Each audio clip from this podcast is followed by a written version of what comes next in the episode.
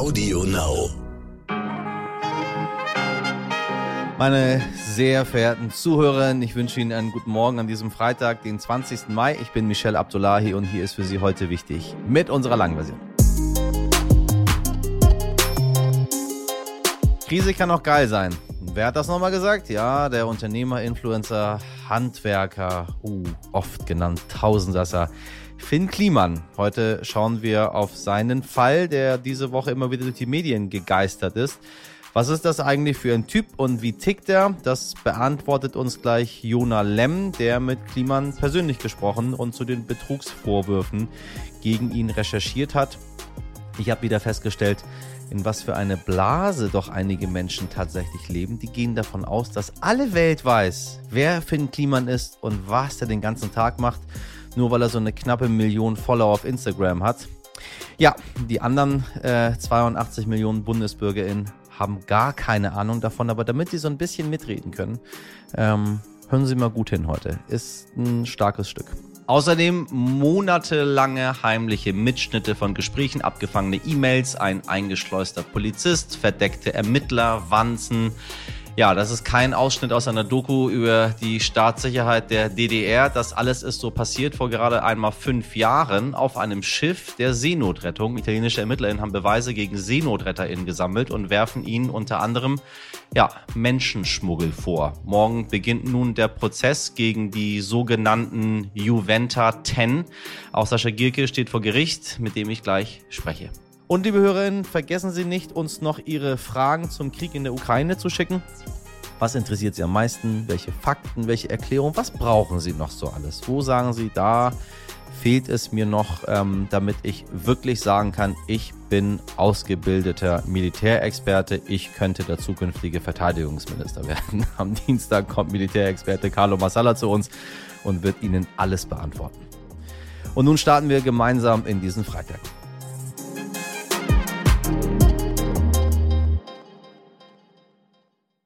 Zuerst für Sie das Wichtigste in aller Kürze. Doch nicht mehr Jamaika in Schleswig-Holstein. Erst letzte Woche hat Ministerpräsident Daniel Günther die Sondierungsgespräche zwischen CDU, Grünen und der FDP angekündigt. Nun sind sie schon wieder vom Tisch. Er bedauere das außerordentlich, sagte Günther am Donnerstagabend in Kiel. Genug ist genug, sagte der Bundestag am Donnerstag und hat Altkanzler Gerhard Schröder einige seiner Privilegien aberkannt. Behalten darf er den Personenschutz und sein Ruhegehalt. Doch der Haushaltsausschuss streicht ihm das eigene Büro und das verbliebene Personal. Schröder steht seit Monaten wegen seiner Aktivitäten in und seiner Kontakte nach Russland in der Kritik. Und weil er sich bis heute weigert, sich von beiden zu distanzieren, ja, jeder hat seine Meinung und jeder kann sie auch gerne behalten. Der Verlust der Artenvielfalt und der globale Klimawandel sind die größten und drängendsten Herausforderungen der Zukunft. Nichts weniger als unsere eigene Existenz steht auf dem Spiel. So lautet der erste Satz der sogenannten Berliner Erklärung. Darin hat ein großes Bündnis von renommierten WissenschaftlerInnen die Bundesregierung dazu aufgerufen, die historische Gelegenheit einer dringend notwendigen Trendumkehr nicht verstreichen zu lassen. Kein Land sei besser dafür aufgestellt, keine Aufgabe dringender. Und bei diesen Sätzen kann ich Ihnen nur mein Gespräch mit dem Wettermoderator Sven Plöger in Folge Nummer 275 nahelegen. Lohnt sich. Und NATO-Mitglieder und einige, die es werden wollen, haben sich gestern getroffen. Die obersten NATO-Militärs waren in Brüssel und in Washington hat US-Präsident Joe Biden die schwedische Regierungschefin Magdalena Andersson und den finnischen Präsidenten Sauli Niinistö empfangen. Biden erklärte, die USA würden beide Länder vollständig unterstützen und machte auch eine klare Ansage in Richtung Kreml. Zitat, die geplante NATO-Norderweiterung sei keine Bedrohung für irgendein Land. Der Zweck der NATO sei lediglich die Verteidigung gegen Aggression. Und wer es glaubt, US-Präsident Biden, der wird sehr, sehr selig. Der schreckliche Angriffskrieg von Russland in der Ukraine hat natürlich ganz mittelbare Folgen auf die Menschen in der Ukraine, aber er hat auch unmittelbare Folgen, und zwar weltweit. Bei einem Treffen der Außenministerin der Vereinten Nationen in New York warnte Annalena Baerbock zuletzt. Russland hat einen Getreidekrieg begonnen und damit eine globale Nahrungsmittelkrise angefacht. Und das in einer Zeit, in der bereits Millionen von Hunger bedroht sind, insbesondere im Nahen Osten und in Afrika. Klar ist, viele Länder stehen nach zwei Jahren Pandemie und Wirtschaftskrise eh schon nicht gut da, doch der Krieg in der Ukraine verschärft das alles noch. Fachleute sprechen von der Ukraine als Kornkammer der Welt, nur kommt dieses Korn jetzt nicht raus oder kann zum Teil gar nicht geerntet werden. Bundesaußenministerin Baerbock hat der russischen Regierung deshalb sogar vorgeworfen, die Blockade von Getreideexporten aus der Ukraine als Waffe einzusetzen. Nun, welche Rolle spielen Russland und die Ukraine für die globale Ernährung? Beantworten kann mir das meine Kollegin Marina Zapf, Wirtschaftsredakteurin bei Kapital. In Friedenszeiten macht man sich äh, wenig Gedanken darüber, wo das Getreide für Brot eigentlich herkommt. Und äh, mit der russischen Invasion in der Ukraine sind aber wichtige Häfen am Schwarzen Meer blockiert, mit dem Ergebnis, dass kein Getreide mehr exportiert werden kann. Und zugleich hat Russland seine Ausfuhren vorübergehend eingestellt. Beide Länder zusammen das war bis Februar wenig bekannt, versorgen aber den Weltmarkt mit etwa 40 Prozent. Sie sind sozusagen für Millionen Verbraucher weltweit äh, die wichtigste Kornkammer. Auf der fruchtbaren Erde des Schwarzmeerbeckens gedeiht Weizen besonders gut, der nun eben in vielen Ländern fehlt. Und zu den Hauptabnehmern gehört etwa die Türkei, auf der anderen Seite des Schwarzen Meeres und äh, ebenfalls in geografischer Nähe auch zahlreiche afrikanische Länder. Die Transportkosten spielen natürlich auch eine wichtige Rolle. Ein großer Kunde ist zum Beispiel Äthiopien, ähm, das seinen Weizenbedarf zu knapp einem Drittel in der Ukraine gedeckt hat, oder Tansania, das fast 70 Prozent seiner Weizeneinfuhren aus Russland bezieht. Während nach fast drei Monaten Krieg in der Ukraine noch mehr als 20 Millionen Getreide in Lagern blockiert sind. Mariupol ist eingenommen und der Hafen von Odessa ist weiter gesperrt. Liefert Russland zwar inzwischen offenbar weiter, so heißt es auf den Märkten, etwa zu gleichen Mengen wie gewohnt, allerdings zu Preisen, die ähm, wegen der großen kriegsbedingten Unsicherheit ähm, auf den Märkten stellenweise auf das Doppelte steigen. Marina, der Krieg in der Ukraine dauert mittlerweile fast drei Monate. Welche Konsequenzen hat dieser Krieg denn auf den weltweiten Hunger? Es sind vor allem internationale Organisationen, äh, die für Welternährung in Rom, etwa die FAO oder der Internationale Währungsfonds IWF, die vor gravierenden Folgen warnen, sprich eine humanitäre Katastrophe in Afrika und ähm, deutlich steigender Hunger in anderen anfälligen Regionen, etwa in Asien. Auch Hilfswerke läuten die Alarmglocken. Sie fordern vor allem zwei Dinge. Zum einen eine gesicherte Notversorgung besonders schutzbedürftiger Gruppen. Da kommt dann humanitäre Hilfe ins Spiel. Und zum anderen sollen arme Regierungen finanziell unterstützt werden, damit sie selbst Menschen in Not helfen können, sei es durch Subventionen für Lebensmittel oder durch Bargeld, das verteilt wird. Denn ähm, der Krieg sorgt auf dem Weltagrarmarkt für einen drastischen Preisanstieg der Entwicklungsländer härter trifft und das nicht nur für Brot, sondern auch für Speiseöl und andere landwirtschaftliche Güter. Von denen gibt es dann entweder weniger oder sie sind schlicht sehr viel teurer, weil eben auch Diesel und die Wege zum Markt viel mehr kosten. Der Ukraine-Krieg hat ja auch die Energiepreise in die Höhe getrieben. Und ähm, die Krux ist jetzt dabei, dass Menschen im globalen Süden im Schnitt 40 Prozent ihres Einkommens für Lebensmittel ausgeben müssen. Die Entwicklungspolitik spricht hier von äh, Zugang zu Nahrung, wo also die Mahlzeiten bis zu zwei Drittel der Haushaltskasse verschlingen, wächst die Gefahr, dass einige schlicht ausfallen. Und dann geht es noch um die Verfügbarkeit von Nahrung, wo auch eine Lücke droht. Russland und Belarus sind nämlich wichtige Hersteller von Kunstdünger. Beide verkaufen weniger, was wiederum die Weltmarktpreise erhöht, mit äh, der Konsequenz, dass viele Bauern in den in Entwicklungsländern sich das Düngen dann nicht mehr leisten können. Es werden also Ernteeinbußen erwartet und so entsteht der Vorwurf an Russland, Hunger als Waffe einzusetzen. Danke dir für diese Einblicke, Marina. Die Recherche. Finn Kliman, seit Tagen taucht dieser Name immer wieder in den Schlagzeilen auf und auch wenn Sie noch keines seiner Videos gesehen haben oder kein Hoodie von ihm zu Hause haben, so wollen wir Ihnen die Vorwürfe rund um den coolen Jungen einmal aufdröseln. Der Journalist Jonah Lemm hat für den Stern zu Kliman recherchiert und ihn sogar interviewt, nachdem das Team vom ZDF-Magazin von Jan Böhmermann einige schwerwiegende Vorwürfe gegen Finn Kliman erhoben hatte. Nun spricht mein heute wichtig Kollege Dimitri Blinski mit Jonah Lemm über die Vorwürfe den Menschen Finn Kliman und wie er jetzt die Arbeit von Hilfsorganisationen erschwert. Jonah, ich grüße dich. Hallo. Hallo. Der Name Finn Kliman geistert seit, ja, jetzt mittlerweile schon zwei Wochen durch die Presse. Ähm, alle Leute, die ihn nicht kannten, ähm, sehen ihn mittlerweile ähm, auch überall. Alle schreiben über ihn.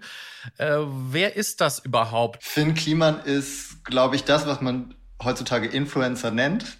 Ähm, auch wenn er sich vielleicht selber nicht so sehen würde, aber ich würde sagen, das alles zusammenzufassen, was er so gemacht hat, womit er sein Geld verdient hat, da taugt der Begriff Influencer am besten. Finn Kliman ist vor einigen Jahren bekannt geworden auf YouTube über Heimwerker-Videos, wobei das nicht so klassische Heimwerker-Videos sind, sondern eher lustige Heimwerker-Videos. Es ist sehr, ähm, naja, chaotisch. Ähm, er schraubt da auch manchmal Dinge zusammen, die man vielleicht jetzt auf den ersten Blick nicht zu Hause brauchen würde. Äh, eine Baseball-Wurfmaschine zum Beispiel äh, und man hat immer Angst, da geht irgendwas schief, aber Kliman schafft es, das auf eine sehr unterhaltsame Art und Weise dann doch immer noch so zu, zu bauen, zu löten, zu sägen, dass am Ende alles passt, auch wenn man vorher Angst hatte, dass er vielleicht seine Hände verletzt. Tut er aber nie.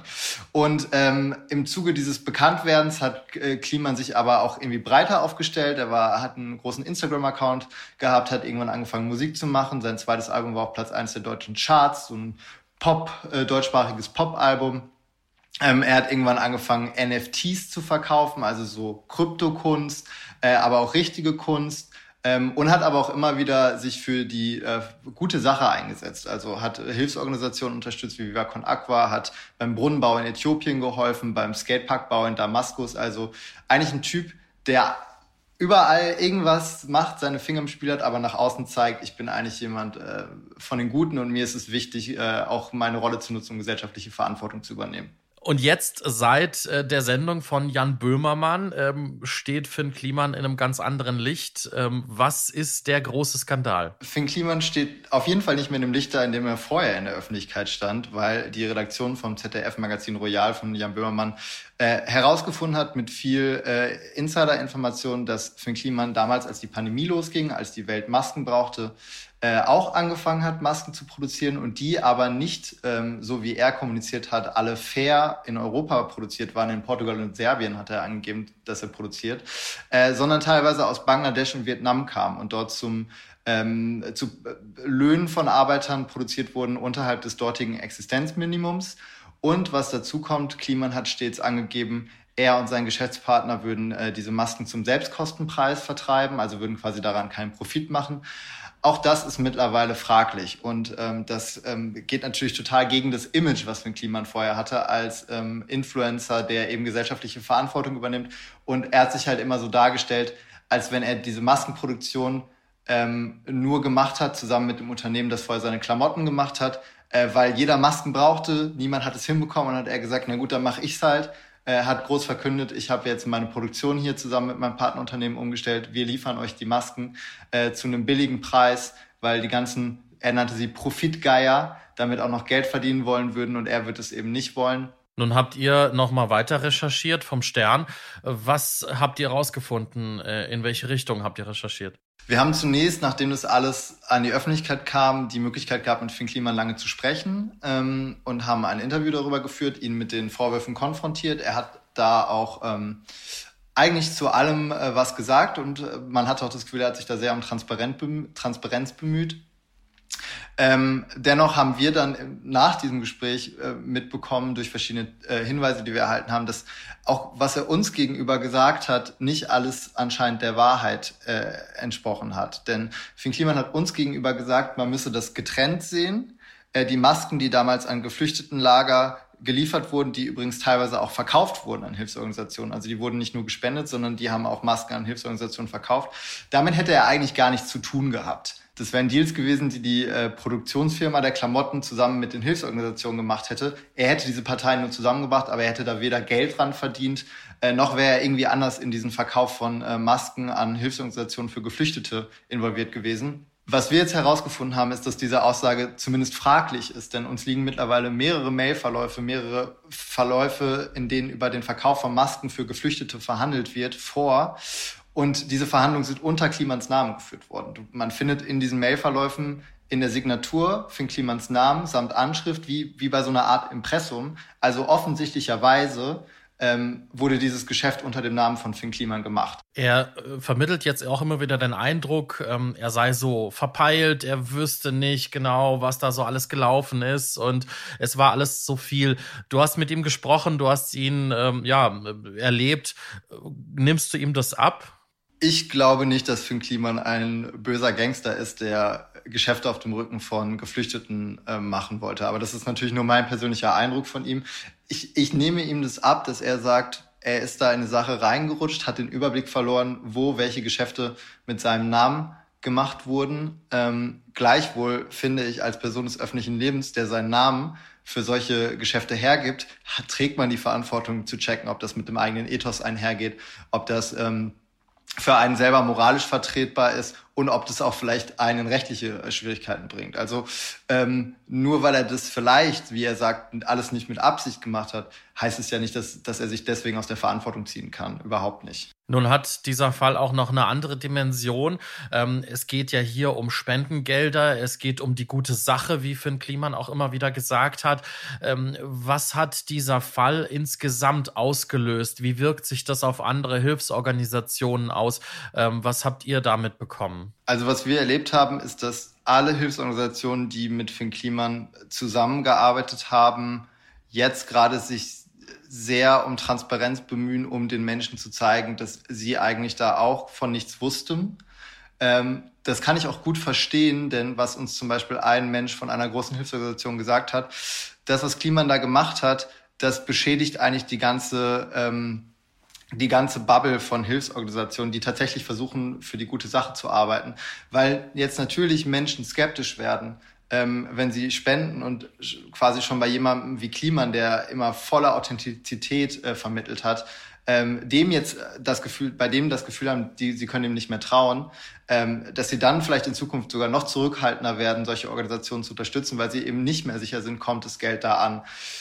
Da kommt ja noch ein anderes Rechercheergebnis von uns in so eine Wechselwirkung zu. Und zwar haben wir nachträglich noch herausgefunden, Kliman hat Anfang März ähm, zusammen mit äh, einem äh, seiner Unternehmen Global Tactics eine Spendenaktion für die Ukraine gestartet und hat dann nach unseren Recherchen mindestens äh, rund 95.000 Euro mit ähm, gesammelt. Und äh, so wie wir dann erfuhren von den Hilfsorganisationen, die ähm, da öffentlich genannt wurden als Empfänger dieser Gelder, die das Geld, Zitat Kliman, ähm, bekommen, um es dort zu verteilen, wo es am dringendsten gebraucht wird, äh, die haben diese, die haben Teile dieses Geldes, rund ein Drittel, ähm, über zweieinhalb Monate gar nicht bekommen. Jona, vielen Dank für deine Recherche und vielen Dank für deine ja, Einblicke. Immer gern. Vielen Dank. Danke für deine Arbeit, lieber Jona, und danke dir, mein geschätzter Dimitri.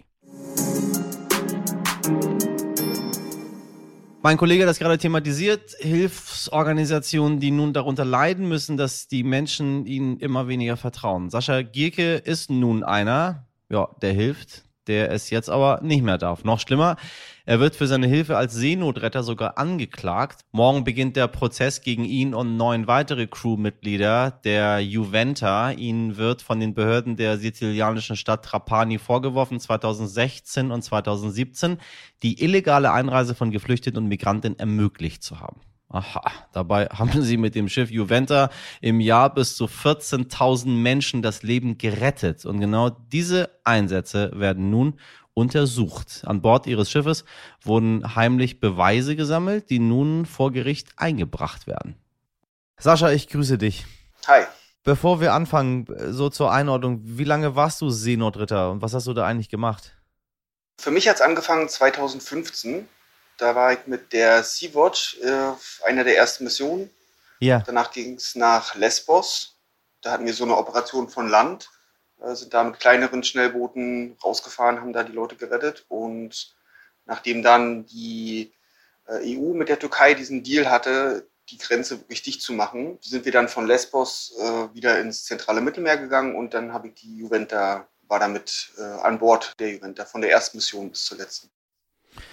Und dann hat man euch quasi in Anführungszeichen geschnappt. Oder, oder wie ist es abgelaufen? Naja, also erstmal hat man uns äh, ziemlich viele Monate überwacht. Ähm, es ja. gab, ähm, man kann sagen, es ist die größte Überwachungsmaßnahme gegen zivile Seenotrettung im zentralen Mittelmeer. Äh, wir hatten eigentlich seit der zweiten oder dritten Mission ähm, sozusagen die, äh, die Polizei, äh, die uns überwacht hatte. So heimlich oder wie? Genau, also eigentlich, äh, alles hat angefangen mit äh, Aussagen von äh, Mitarbeitern einer Sicherheitsfirma, die auf einem anderen Schiff tätig waren und die über uns und unsere Art der Operation Berichte verfasst haben und die dann an unter anderem dem italienischen Geheimdienst, äh, der Polizei, aber auch äh, verschiedenen Parteien äh, aus dem rechten Lager äh, zugespielt haben, unter anderem der Lega, woraufhin dann Aha. Salvini persönlich damals äh, die Leute angerufen hat und meinte, das ist total super, was ihr da macht. Äh, bitte macht weiter, sammelt Fotos und kopiert Akten und äh, gibt mir alles, was ihr kriegen könnt. Und aufgrund dieser Berichte hat dann die äh, trapanische Staatsanwaltschaft äh, angefangen zu ermitteln und hat unter anderem einen Undercover-Polizisten ähm, auf dieses Schiff platziert äh, und sie haben unser Schiff verwanzt bei einem äh, Aufenthalt in einem Hafen, haben unsere Telefone abgehört. Oha. Also, also es war eine groß angelegte ja, Aktion. Krass. Weil man das nicht machen darf, weil das illegal ist, weil also was ist was ist der Hintergrund dazu? Das ist eine gute Frage. Die könnte man jetzt auf verschiedenen Ebenen beantworten. Also ähm, vom Seerecht her gibt es ja die Verpflichtung zu, zur Rettung aus Seenot. Richtig. Äh, der sind wir nachgekommen. Somit ähm, all unsere Aktionen, zumindest sehen wir das so und unsere Anwälte und unsere, unsere UnterstützerInnen sehen das so, ähm, sind gedeckt von dem internationalen äh, Seerecht, der Genfer Menschenrechtskonvention und diversen anderen auch nationalen Gesetzgebungen. Äh, aber Italien mit, dem, mit der Rückendeckung der EU, ja, deren Plan ist ja, die Ankunft von Menschen zu verhindern. Und, Richtig. Ähm, da sind wir sozusagen ein, ein Baustein in dieser, äh, in dieser Sache. Weil ihr quasi das, ähm, das gewollte Verhindern verhindert. Naja, wir verhindern sozusagen, dass Unrecht passiert, könnte man sagen. Denn ähm, wenn ein Seenotfall bekannt wird, dann muss jemand reagieren. Und wenn sich die staatlichen Stellen dem verweigern, äh, dann ist es in unseren Augen Verletzung von humanitären, äh, humanitären äh, Prinzipien, aber auch äh, des Völkerrechts und des, äh, des Seerechts. Äh, was werfen die euch denn jetzt konkret vor dann? Also was ist, was ist quasi der Anklagepunkt? Also der Kern der Anklage der Staatsanwaltschaft ist, dass einige von unseren Rettungsaktionen, ähm, dass die Menschen, die wir an Bord genommen haben, eben nicht in Seenot waren, sondern dass wir mit libyschen Schmugglern äh, vorher äh, sozusagen Treffpunkte Aha. ausgemacht haben, um diese Menschen direkt an Bord zu nehmen. Aha. Äh, und dann im weiteren Verlauf die italienischen Behörden äh, getäuscht haben, indem wir gesagt haben, es war ein Seenotfall und sie dann damit quasi gezwungen haben, diese Menschen äh, an Land gehen zu lassen. Ähm, also es steht sozusagen die Beihilfe zur illegalen Einreise. Das ist sozusagen die, die große Anklage und dann ähm, Zusammenarbeit mit der libyschen Schmugglern. Man wirft dir quasi vor, du seist Schleuser. Zumindest Teil des, äh, des Netzwerks oder zumindest Unterstützer. Hört sich ehrlich gesagt für mich so ein wenig danach an, als würde man versuchen, ein Exempel zu statuieren und anderen, die nach euch kommen oder mit euch sind, Angst zu machen, damit man das einfach nicht mehr macht, was ihr macht. Menschen auf See retten, während sie dabei sind zu ertrinken. Was ist, fühlt sich nur so ein bisschen so an. Ich weiß nicht, wie geht's dir? Äh, absolut. Also wir eigentlich, also wir sehen es als eine, ein Missbrauch des Strafrechts, um politische Agenda durchzusetzen. Äh, und Abschreckung ist ein großer, ähm, ein großer Teil davon. Äh, denn wir sind ja nicht die Einzigen. Es gibt äh, hunderte Fälle in ganz Europa, an den internen Grenzen, Italien, Frankreich, Frankreich, Spanien, oder auch Griechenland, also innerhalb des, der EU, aber eben auch an den Ausgrenzen, werden Menschen dafür angeklagt, dass sie sich solidarisch mit Menschen auf der Flucht verhalten. Und das soll abschrecken im, im großen Maß. Ja. Was würde denn eigentlich passieren, wenn ihr jetzt nicht in See stechen würdet? Würden die Menschen einfach sterben dann? Sie würden sterben. Ist, also es ist ja die Realität, die tägliche Realität, dass äh, Menschen sterben.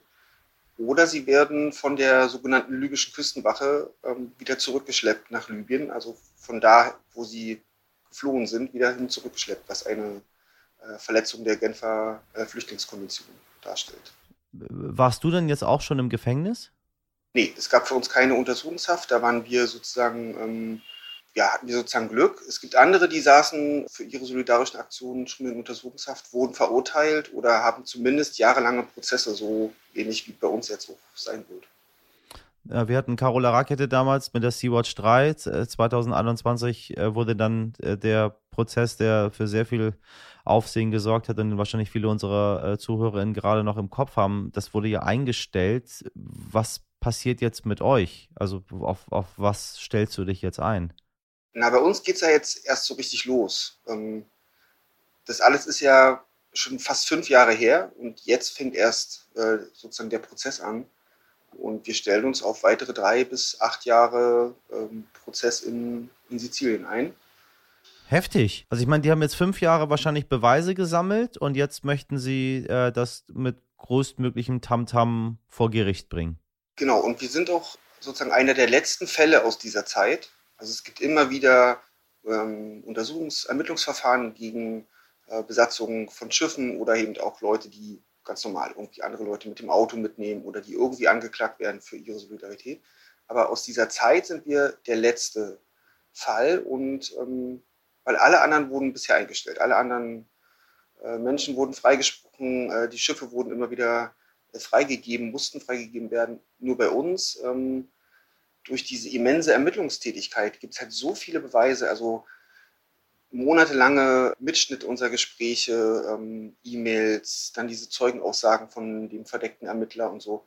Und da gibt es erstmal einen, einen riesen Haufen an sogenannten Beweisen, die am Ende natürlich nicht zur Verurteilung führen werden, weil wir nichts Unrechtes getan haben. Äh, aber erstmal ist es ein Riesenhaufen, der zu bearbeiten ist. Wer bezahlt das denn überhaupt? Jetzt deinen Prozess? Also unser Prozess, die Anwälte, die Reisekosten, die Unterbringung, die Übersetzung, all diese Kosten, die jetzt anfallen, ähm, SpenderInnen. Also wir haben ein sehr solidarisches Umfeld. Viele Menschen spenden dafür, dass wir diesen Prozess äh, nicht aus der eigenen Tasche bezahlen müssen, aber eben auch darüber hinaus politisch aktiv sein können, Publikationen veröffentlichen, reisen können zu Veranstaltungen, zu Demonstrationen. Ein großer Kostenpunkt ist für uns, Zeuginnen äh, einzuladen, also Menschen, die wir selber gerettet haben, weil wir wichtig finden, dass auch deren Stimme natürlich als, als wichtiger Teil dieser ganzen Geschichte ähm, ja. zu hören sein muss, auch im Gerichtssaal. Und die Leute ausfindig zu machen und denen die Reise und die Unterkunft zu bezahlen, so eine Kosten, äh, die sind alle gedeckt von Spenden. Sag mal, wie ist denn der aktuelle Stand überhaupt? Wir haben durch Corona auf der einen Seite komplett die Seenotrettung und überhaupt die Flucht von Millionen von Menschen äh, nach Europa so ein bisschen aus dem Auge verloren, genauso wie wir den syrischen Bürgerkrieg aus dem Auge verloren haben. Und dann haben wir jetzt noch den Krieg in der Ukraine. Äh, dort haben wir auch vieles aus dem Auge verloren. wie ist denn der Stand jetzt aktuell? Also die Situation in Libyen hat sich äh, nicht verbessert, sondern eher noch verschlechtert. Äh, ja. Somit ähm, gibt es jeden Tag, äh, fast jeden Tag Leute, die ablegen mit den Booten, die versuchen, äh, die, ihre einzige Chance, die sie haben, aus Libyen rauszukommen, äh, über, den, über den Seeweg zu nehmen. Die meisten werden äh, abgefangen und zurückgebracht von der libyschen Küstenwache. Ähm, und viele Leute kommen ähm, immer noch ja, fast täglich dabei um. Also es, ist, es reißt nicht ab, auch wenn wir nicht da draußen sind, müssen Menschen fliehen und müssen sich Schleusern und Schleppern bedienen, damit äh, sie diese Reise antreten können. Wo ist die Bundesregierung? Wo ist die Europäische Union? Man weiß doch davon. Das ist doch alles völlig klar. Wir reden doch überhaupt nichts. Du sagst schon selber, äh, es geht um fünf Jahre, geht zurück das Ganze jetzt schon. Wo sind die? Das ist kein Problem, was gerade auf uns zugekommen ist. Wird an Lösungen gearbeitet, weil sowas einfach lange braucht, weil man mit so einem Land wie Libyen, was im absoluten Zerfall sich befindet, vielleicht nicht auf einem ganz einfachen Weg diplomatisch verhandeln kann? Oder wo stehen wir überhaupt gerade, wir Europa? Also wir Europa stehen an einem Punkt, wo wir die libyschen Streitkräfte, die sogenannte libysche Küstenwache, mit vielen Millionen äh, Euro unterstützen, ihre, ihre Küstenwachentätigkeit äh, sozusagen wahrnehmen zu können. Und die EU unterstützt mit Luftaufklärung, mit Drohnen, mit, äh, mit Flugzeugen ähm, deren Operationen. Und das ist das, was Europa beiträgt, und zwar die, ja, die weitere Schließung der, der Fluchtroute und alle Informationen, die da gesammelt werden, gehen exklusiv an die libyschen Streitkräfte, damit sie noch effektiver Menschen wieder zurückschleppen können. Und keine Information davon geht an die zivile Seenotrettung. Hast du eine Zahl für mich, wie viele Menschen bis jetzt über das Mittelmeer in diesem Jahr gekommen sind? Die aktuellen Zahlen weiß ich gerade nicht. Was wir mal zusammengerechnet haben, seit der Beschlagnahme der Juventa im 2017 sind äh, mehr als 10.000 Menschen ertrunken. Und viele Tausende mehr wurden zurückgeschleppt. Und das was, was uns natürlich macht einen wütend und traurig und ja, es ist eine unfassbare Situation. Das ist ein Schiff, was Menschenleben gerettet hat. Wir haben in einem Jahr mehr als 14.000 Menschen aus Seenot gerettet. Und dieses Schiff wow. wird einfach beschlagnahmt und liegt jetzt seitdem im Hafen von Trapani und verrottet da. Und ähm, auf der anderen Seite sterben die Menschen.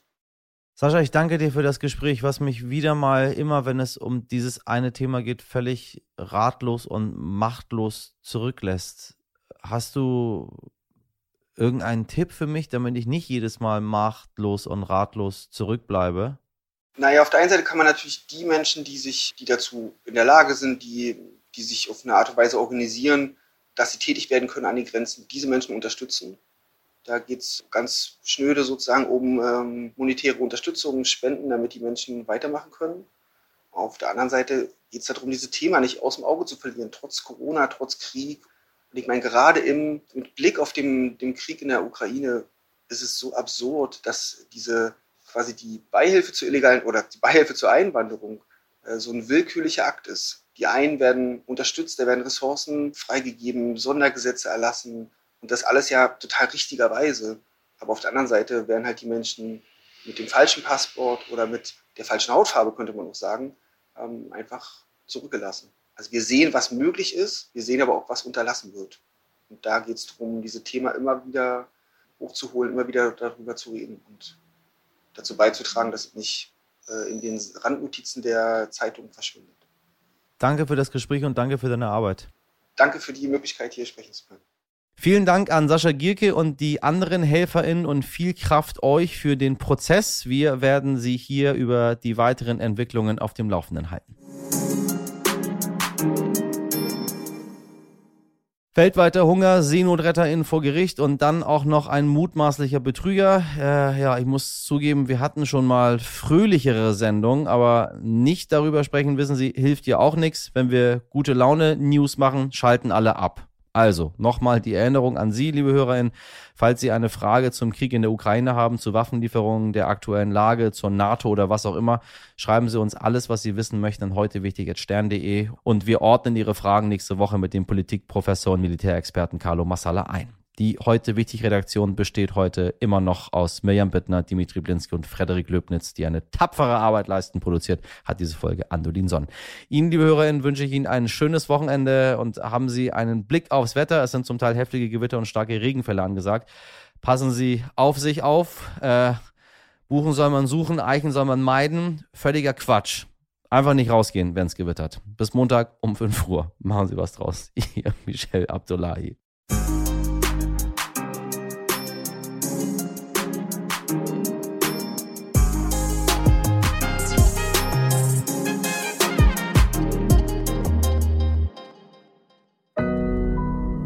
Audio Now.